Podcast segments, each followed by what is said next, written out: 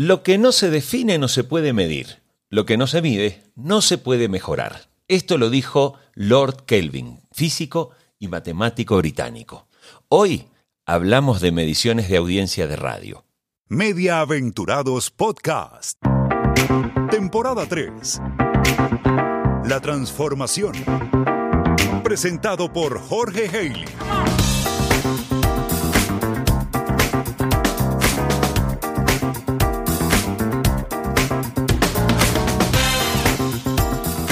Bienvenidos a este episodio número 2 de la temporada 3 de Media Aventurados. Hoy para conversar de un tema que genera habitualmente polémica. Y me gusta graficarlo de esta manera. Cuando se miden las audiencias de radio, siempre te vas a encontrar en cualquier país que el que está primero le cree al medidor o al auditor pero el que está segundo, el que está tercero, cuestionan al medidor o al auditor. Y esto pasa en México, en Colombia, en Argentina, en España, con el EGM, pasa en todas partes.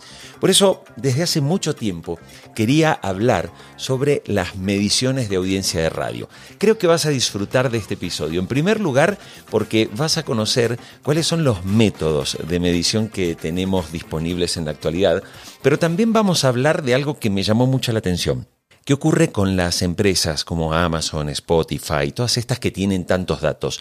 ¿Realmente son una amenaza para la radio? Y te vas a sorprender. Quizás no lo sean tanto como a veces pensamos.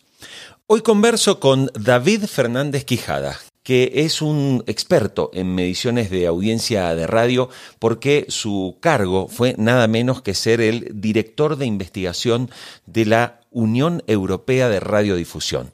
Él es español, vive en Suiza y en este episodio realmente para aprender creo que lo vas a disfrutar tanto como lo disfruté. Vamos a ello. Un pequeño detalle, la calidad de la grabación no es la mejor porque fue grabado con audífonos y en Zoom. Mediaventurados.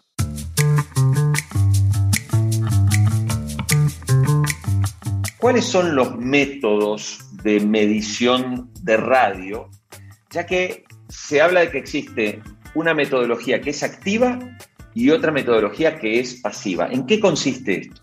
Bien, básicamente existen tres maneras diferentes de medir el consumo de radio a nivel mundial. Como tú dices, hay metodologías activas y hay metodologías pasivas. Las metodologías activas son las más antiguas, las primeras que empezaron, y básicamente incluyen dos métodos distintos. Por un lado están los diarios de escucha, que es la típica planilla que se rellena con, ah, explicando lo que has escuchado en el día anterior o durante la semana anterior, etc. Es el sistema, por ejemplo, que se utiliza en Perú, pero se utiliza también en el Reino Unido o en mm. Finlandia. Tradicionalmente esto se había hecho en papel, pero hoy en día ya en muchos casos se hace en línea a través de Internet o a través de la app del móvil, pero siendo el sistema es una versión electrónica del papel que se ha utilizado durante décadas. Ese es el primer sistema de medición eh, activo. El segundo sistema de medición activo que después es eh, lo que se llama el recuerdo de la, de la víspera, que normalmente se hace a través de entrevistas telefónicas lo que en la, en la, jerga de industria se llama el, el, CATI, pero que también se puede hacer, por ejemplo, en entrevistas cara a cara, face to face. En España, por ejemplo, se utiliza una combinación de, de ambos métodos y, en otros países como Argentina, Colombia, se utiliza también el método telefónico. Es también el método más extendido, más habitual en Europa. Existen, no obstante, metodologías más nuevas, más basadas en la tecnología, porque ya has visto que los sistemas activos no son especialmente sofisticados en cuanto a tecnología, y estos sistemas pasivos o, electrónicos, también hay dos tipologías. Hay, sistemas, y ahora me iré ya por la parte más técnica, con marcas de agua, es decir, que incorporan un audio inaudible a la señal y esa señal se, se graba en el, en, el dispositivo que, que, mide lo que escucha esa persona. Y hay lo que eh, los americanos llaman el audio matching, que es básicamente que el dispositivo que tiene la persona que forma parte del panel registra, graba todo lo que esa persona está escuchando y luego eso se compara con una base de datos y cuando sale el audio de determinado programa se hace el matching, el audio matching con, eh, con esa base de datos y dice, pues esa persona escuchó ese programa. Mm. En, ambos, eh, en ambos casos necesitas un panel de personas que se presten voluntarias, normalmente a cambio de, de, una remuneración, que en, muchos casos es, es en especies o simplemente en el caso de las entrevistas telefónicas a cambio de, su tiempo. que participan y dan su, eh, su consumo, ofrecen los datos de, su consumo. Y en el caso de la medición pasiva, puede ser a través de, eh, de un reloj, como es el caso de, Suiza, es un dispositivo que todo el mundo lleva permanentemente. En muchos otros casos es un smartphone, todo el mundo también hoy en día lo utiliza y está permanentemente conectado, o puede ser un dispositivo dedicado, como también se ha probado en, algunos mercados. En cualquier país donde se hagan mediciones de radio, se suele cuestionar. O sea, el que está primero en el ranking le crea la medición y el que está segundo la pone en duda. Y esto es una realidad, no importa que uno vaya a Colombia, Perú, Argentina, España, de estos métodos que acabas de, describir, ¿cuál se puede considerar el más fiable debido a que finalmente la cantidad de personas igual medidas, sea por panel o sea por, por, llamadas telefónicas, no deja de ser un número bastante pequeño cuando llevamos al universo extendido de lo que la radio supuestamente tiene como alcance. Sí, como tú dices, los, los métodos se cuestionan, pero creo que esto forma más parte de la condición humana que no de la, de la tecnología o de la ciencia que haya, que haya detrás. A ver, yo siempre explico que la, la, el valor de la medición es doble. Por un lado, tenemos el valor científico, técnico, que es de tipo estadístico, calculado a partir de intervalos de confianza, márgenes de error, todo eso es, principios matemáticos que los estadistas y expertos te dicen que si tú entrevistas a un número X de personas representativas nacionalmente de, un, determinado, de un determinado país, eso es extrapolable a todo lo demás. Y da igual que hagas el doble o el triple de entrevistas, que los resultados van a ser básicamente los mismos el, con un pequeño margen de error. Una vez dicho esto, todos los sistemas tienen sus ventajas y sus inconvenientes. Por otro lado, más allá del valor científico, hay un valor que parece incluso más importante, que es el, valor de moneda de cambio, la currency. Es decir, que todos los actores implicados en el mercado radiofónico, ya sean las radios, ya sean las agencias, ya sean los anunciantes, acepten ese sistema como la moneda de cambio eh, en el intercambio de, espacio de antena por dinero en que se basa la publicidad radiofónica. Eso es, eso es esencial hay que evitar ese tipo de cuestiones de, bueno, cuando los datos no me favorecen, lo voy a cuestionar. Pero tiene que haber un consenso en el mercado y eso también explica por qué, con muy poquitas excepciones, solo hay un sistema de medición de audiencias en cada país. Si tú tuvieses dos sistemas paralelos, se podrían cuestionar los resultados seguramente de uno y de otro, y cada uno escogería el que mejor le fuera. Pero eso, poniéndote en la perspectiva del anunciante que está invirtiendo su dinero para dar a conocer su marca o un producto, eso es problemático. Y eso no ayuda a que el mercado crezca, al revés, eh, pone trabas a los que quieren invertir en él. Eh, por tanto, es importante conocer cuáles son las ventajas y los inconvenientes de los diferentes sistemas, pero las empresas que se encargan de esto son empresas en muchos casos internacionales, de reconocido prestigio, que tienen sus expertos y, que han hecho sus cálculos para que eh, esas mediciones tengan un, valor científico. Mira, te voy a explicar, por ejemplo, el caso de la medición electrónica, porque en los mercados que hoy en día tienen medición electrónica, vienen de un pasado donde había un sistema de medición activo, fuera diario o fuera a entrevistas recordando el consumo del día anterior. Lo que sabemos por la experiencia de esos mercados es que cuando un mercado transiciona desde un sistema activo a uno pasivo, a una medición electrónica, se dan un par de fenómenos bastante generalizados. Primero, en general se reduce el tiempo de escucha alrededor de un 30%. Y esto tiene varias razones. Por un lado, las diferencias entre lo que es lo que tú recuerdas que escuchaste, que por supuesto se basa en tu memoria y no se corresponde exactamente con la realidad, y un sistema que en principio representa mejor la realidad de, lo, de la escucha, incluso si te olvidaste, eso quedó grabado en tu dispositivo pasivo y por tanto se puede, eh, se puede registrar y puede contabilizarse como un programa que se escuchó. Pero por otro lado, tampoco quiero ser eh, tecnodeterminista. Sabemos que esos dispositivos también tienen dificultades en captar y grabar todas las señales radiofónicas que en realidad se están, se están escuchando Hubo una polémica hace algunos años en Estados Unidos, que es un mercado con, con medición electrónica, en el que, por ejemplo, una empresa había desarrollado y vendía un software para las emisoras de radio en el que aseguraba que eh, con eso conseguirían un mejor resultado en los, en los índices de audiencia porque era capaz de darle un boost a, la señal y el sistema lo captase mejor. Evidentemente, Nielsen, la empresa que, que medía, negaba que eso, fuera, que eso fuera así. El método tradicional de recordación, y, y hago una pregunta honesta como alguien que trabaja en el mundo de la radio, uno tiene la sensación de que si a mí me llaman por teléfono y me preguntan, ¿qué radio escuchó usted ayer? Yo tal vez ayer no escuché radio y es más, puede que me llamen y que no escuche radio hace bastante tiempo y que mi primera respuesta sea, por ejemplo, si estoy en España, decir que escuché el SER. Claro, pero a lo mejor es porque el SER, con sus grandes campañas también de marketing, de posicionamiento de marca que tiene, sea en el efecto de recordación. En Colombia podríamos decir lo que puede pasar con marcas como Caracol o RCN. Vuelvo a ese, a ese planteo, ¿no? ¿Cuánto de fiabilidad podemos tener como industria e incluso para quienes gestionamos radios, en, claro, en tener claridad si lo que estamos haciendo al aire es lo suficientemente atractivo o no. Sí, totalmente de acuerdo. Mencionaba antes que cuando te mueves a un sistema electrónico, el primer resultado es que hay un menor tiempo de escucha, pero a la vez lo que también sabemos es que lo que aumenta es la penetración, el alcance del medio especialmente en el long tail de programas. Los pequeños programas, ese pequeño programa de viajes de una hora que tienes el domingo por la tarde, que en los sistemas tradicionales sale con muy pocos datos, en realidad hay más gente que lo escucha, pero como tú dices, cuando te llaman, dices, no, y no, no escuchas, escuchar el morning show, que es el programa que todo el mundo escucha, o, el informativo, o, los deportes, ¿no?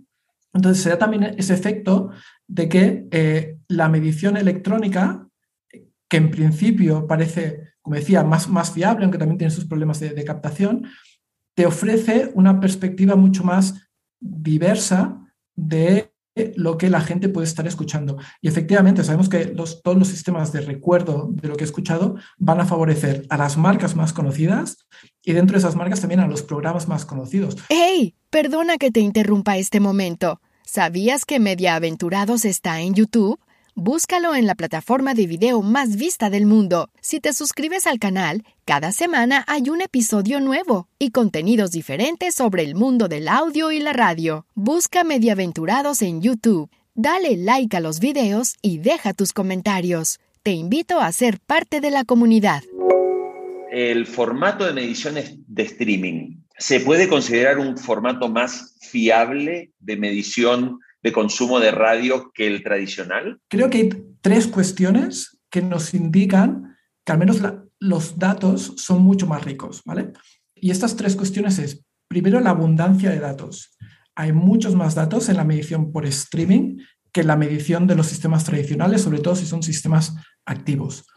En segundo lugar, la granularidad, el detalle que te pueden dar los datos y la conexión de esos datos con otro tipo de consumos de esa persona. Es decir, eh, yo he tenido la posibilidad de ver los resultados que te ofrece el dashboard de Spotify y es una riqueza y una abundancia de datos que te lo puede conectar con cualquier otro consumo dentro de la plataforma de Spotify que haya hecho esa persona. Es decir, mm, el tipo de música que escucha esa persona, lo cual es muy interesante de cara a las emisoras musicales, como te puedes imaginar. Y además de la abundancia y la granularidad, está el factor de inmediatez. Esos datos igual que los datos de los que disponen las emisoras de sus servidores, de su consumo online, está ahí inmediatamente. En muchos casos sabemos que los sistemas tradicionales eh, ofrecen datos del trimestre o del semestre anterior. Y evidentemente, la radio es un medio de largo plazo, esto también hay que tenerlo en cuenta, que construye los programas y las audiencias en el largo plazo, pero sí que es verdad que si hay cuestiones urgentes a resolver o problemas graves, lo sabes, puedes saberlo cuatro meses después, que quizás no es ideal en los tiempos que corren hoy en día, sobre todo cuando tus competidores pueden corregir cosas inmediatamente. Dicho esto, también sabemos que el consumo ahora mismo de radio por streaming es aproximadamente un 15% del total, mientras la radio tradicional es el resto, un 85%. Por tanto, tenemos mucha granularidad de una parte muy pequeña del consumo que se está haciendo. ¿Hay alguna experiencia en algún país o así sea en formato experimental de algo que se puede hacer para poder medir tiempo real? Bueno, el tiempo real, como tú dices, está limitado a lo que, a lo que es el consumo, en lo, que es el consumo en línea. Si tú tienes una emisora que no está disponible por, por, FM o DAB y solo está en línea, pues vas a tener ahí todos los datos en tiempo real. Y estoy seguro que hay soluciones tecnológicas de empresas que los ofrecen. Lo que pasa es que la audiencia que vas a tener en realidad es muy limitado. Vas a tener mucha granularidad y mucha riqueza de datos de un pool de audiencia, de un grupo de audiencia que en realidad es muy limitado en realidad es el, es el, drama y la maravilla de la radio, que tú tienes, sabes que la radio tiene un es un medio de alcance, la radio tiene un alcance, una penetración brutal, pero con esa penetración no tienes, por desgracia, la riqueza de los datos que podrías tener en un mundo totalmente digital, que es muy posible que llegue en algún momento, es decir, vamos hacia ahí, pero todavía estamos, estamos lejos de ahí. El volumen que tiene la radio no lo tienen los, los sistemas, uh, los sistemas en línea. Lo, que es interesante, y eso son, son experiencias que están uh, haciendo en algunos casos, se están creando modelos con el consumo online de esos programas que están en la antena también convencional para ver si se puede hacer una extrapolación. Lo que pasa que también lo que se ha visto hasta ahora es que el tipo de personas que consumen online quizás no son representativas de todo el, toda la gente que consume por, los, mm. por, las vías tradicionales. ¿Hay modelos donde ya uno pueda pensar en mediciones híbridas? ¿sí? Porque uno dice, ok, eh, son metodologías diferentes, la del streaming con, la, con las de recordación, pero debe haber ya un matching que se está haciendo. ¿Y cómo se está planteando ese matching? Sí, en los foros especializados uh, yo he asistido a discusiones de este tipo durante bastantes años uh, y ha sido como una discusión un poco, un poco eterna, ¿no? que a veces se dan vueltas sobre las mismas cosas.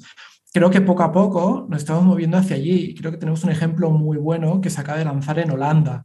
Holanda yo creo que ahora mismo son los campeones mundiales en, en esto y el año pasado anunciaron el de un sistema de medición total que no solo integra todas las fuentes de audio, sino integra todas las fuentes de audio, de vídeo y de eh, consumo en, línea y de lectura de periódicos tradicionales. Es, el Total Measurement System eh, que les llaman.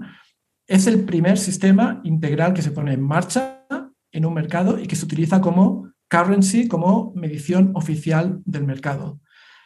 Para que te hagas una idea de la complejidad, va a ser el único mercado en el que no hay un medidor, sino que Kantar e Ipsos, que son dos de las grandes multinacionales de la medición, van a trabajar juntas para poder dar esta solución que es muy compleja. Entonces, esta solución en el caso de, la radio utiliza uno de, los, uno, de los sistemas de medición pasiva de Ipsos, el Ipsos Media Cell, que es el sistema que se utiliza en, México también, por ejemplo, para captar todo el consumo de, de radio que se haga que haga una persona, sea consumo directamente en ese dispositivo, pero también eh, capta las señales de una radio convencional que esa persona pueda estar, uh, pueda estar escuchando. Y a eso le añade otro tipo, otro tipo de medición, como la medición que, que hace de todo el tráfico que pasa por el router del hogar. Y eso además lo va a unir con otras mediciones de televisión, de, de, navegación de Internet, etc. Con lo cual vas a tener toda la imagen completa de el consumo que está haciendo a esa persona. Efectivamente, vamos hacia modelos híbridos de, medición con más o menos complejidad, pero modelos híbridos. La realidad que tenemos ahora, evidentemente, no se puede captar con sistemas simples que existían hace 20 o 30 años. Creo que esto es bastante fácil de, entender. Entonces, hay que intentar resolver, reducir esa complejidad y hacerlo a un coste que sea asumible por los agentes del mercado y con unos resultados que sean satisfactorios y con los que todo el mundo esté de acuerdo. Hoy compañías como Amazon o Apple o Spotify, tú lo mencionabas recién, tienen un conocimiento descomunal de lo que pasa así, porque sus grandes volúmenes, además de audiencias totalmente personalizadas, les permiten obtener eh, múltiples datos. La radio, tú decías recién algo, implementar nuevas metodologías va a implicar una inversión de dinero que muchas radios hoy este, no están con dificultades para poder financiar estos, estos proyectos. Y el segundo aspecto es el que tú decías, ya, si yo sé que es algo bien parado en esta foto, en la Polaroid, ¿por qué me voy a ir a una foto 4K donde a lo mejor se me ven las arrugas? Pero paradójicamente, estamos ante un mundo en el que estas grandes compañías pueden terminar quedándose con el negocio. Yo siempre me pregunto, ¿qué pasa si Amazon decide, como ya anunció, lanzar una radio en un país como Colombia, sabiendo todo lo que ellos saben de nosotros, por, ya sea porque compramos en sus tiendas, porque consumimos sus podcasts, porque usamos su Audible y tantas otras cosas? ¿Tú qué les dirías a los ejecutivos de radio de cara a ese futuro inexorable, que es que estas plataformas saben todo de nosotros, pero la radio está conociendo muy poco a su, a su oyente, ¿no? Creo que en esta pregunta, Jorge, hay, hay, muchas dimensiones. ¿no? voy a dar una respuesta, una respuesta fácil. Así que si me permites, voy a empezar a elaborar. Vale. Yo, como declaración de intenciones, lo primero que diré es que conociendo también algunos de estos sistemas, me muestro un poco escéptico respecto a realmente el grado de conocimiento que aportan a las empresas. Es decir, hay muchos datos, hay mucha data, pero poca smart data. Y big data no es lo mismo que smart data. Entonces, en muchos casos, saben lo que hacen usuarios de los que no tienen un perfil demográfico. No es el caso de Amazon, porque tiene ese perfil gracias a todo el resto de cosas que añade. Pero en muchos casos son muchos datos de consumo, pero no sabe realmente quién es la persona que hay ahí. Después, yo diría, siendo una persona que viene del, del análisis y del trabajo cuantitativo, creo que la radio tiene mucho de, de arte. La ciencia intenta captar algo de eso y consigo una parte de eso. Pero creo que hay una parte de conocimiento de la gente de la industria, de saber qué es lo que espera un público, de toda esa experiencia acumulada y ese legado de, muchos años, que eso está lejos de lo que puedan entender las máquinas. Y no quiero minusvalorar el valor de los datos. Yo soy una persona que ha trabajado mucho con cuantitativo, pero quiero también dar cierta perspectiva y que no nos sintamos demasiado no sé, aclaparados por los, por los datos que sí que están ahí, que les, que les dan un, factor competitivo, pero no es solo eso. La radio es mucho más que eso. Dicho eso, también estas grandes plataformas eh, están aquí para quedarse y cada vez van a ser más importantes. Por tanto, un ejecutivo de una radio debe tenerlo en cuenta. Y ya lo estamos viendo, muchas de ellas están colaborando con esas plataformas, pero yo creo que hubo un primer momento de tenemos que estar ahí porque nuestra audiencia se está yendo ahí sí que hemos visto que hay una parte de audiencia que está migrando, pero las, las audiencias son complejas. Y por otro lado, sabemos que si las radios se quedan en esas plataformas, en cierta manera, esas plataformas están canibalizando a la propia radio. Es importante en ese sentido que las radios piensen de manera concienzuda, de manera inteligente, cuál debe ser su relación con las plataformas. Estamos viendo experiencias en Europa, por ejemplo, la BBC o Radio France, en que los contenidos, sus contenidos están en las plataformas, pero tienen unas ciertas limitaciones para poner en valor la propia plataforma de las radios. Hay muchas cosas en las que pensar para generar ese valor que queremos para los oyentes sin perder el valor que, el, eh, que estamos recibiendo del mercado, porque al final también queremos continuar en, en este mercado eh, y hacer negocio con esto, al menos en el caso de las, de las emisoras comerciales. ¿Qué perfil se necesita hoy en una radio para hacer un buen trabajo de medición y conocimiento de audiencias, así sea con los métodos de recordación tradicionales? Uf, pregunta difícil. Por, mi experiencia trabajando con radiodifusores europeos, hay todo tipo de, perfiles, desde gente que viene de un ámbito más, más académico hasta gente que eh, viene de otros espacios de la, de la radio. Lo que sí que vemos es que cada vez más se incorporan nuevos perfiles que serían más propios de un data scientist, de gente que trabaja más con estos big data, que es capaz de coger esos datasets que vienen de las plataformas digitales, ponerlos eh, junto con los datos que vienen de las mediciones más tradicionales e intentar eh, darle un sentido a todo eso. Cada vez es más complejo, lo hemos, lo hemos dicho antes, todos estos métodos matemáticos, estadísticos, lo que se mide en unas y otras en muchos casos es muy diferente. Yo siempre pongo el ejemplo de lo que se necesita para ser considerado un oyente en un sistema de medición tradicional y en un sistema digital. Normalmente en un sistema digital, con que escuches unos pocos segundos, que pueden ser 3, 5, 10 segundos, ya eres considerado un oyente de, ese programa. En radio, el estándar, que varía según mercados, es que has de escuchar como mínimo 15 minutos consecutivos a la radio para ser considerado un oyente. Es decir, si tú escuchas 10 minutos cada día, porque es el tiempo que tienes en tu desplazamiento al trabajo, tú no eres considerado un oyente. ¿Cómo pones juntos esos oyentes que empiezan a hacerlo con 3 segundos con los que necesitan 15 minutos? necesitas ese tipo de perfil más, más, más, técnico. Y, no, y, no, y, aún así no es un trabajo fácil, pero este tipo de perfil cada vez serán más habituales en las, en las emisoras de radio. Era David Fernández Quijada, el ex director de investigación de la Unión Europea de Radiodifusión y fundador de la consultora South 180. Las conclusiones de Mediaventurados. Y cierro este episodio con las conclusiones, como va a ser toda esta temporada. Número uno. Gran reto de la radio para los próximos años. ¿Cómo encontramos metodologías que nos permitan medir mejor el tiempo real? Así como el real time, el minuto a minuto que tiene la televisión, la radio va a necesitar encontrar fórmulas mediante herramientas tecnológicas que permitan efectivamente saber si lo que estamos contando, la música que está sonando, es la que más le está gustando a la mayoría de sus oyentes. Eso se logrará solamente mediante sistemas digitales y seguramente mediante sistemas pasivos de información. Número 2. La radio sigue teniendo un gran alcance.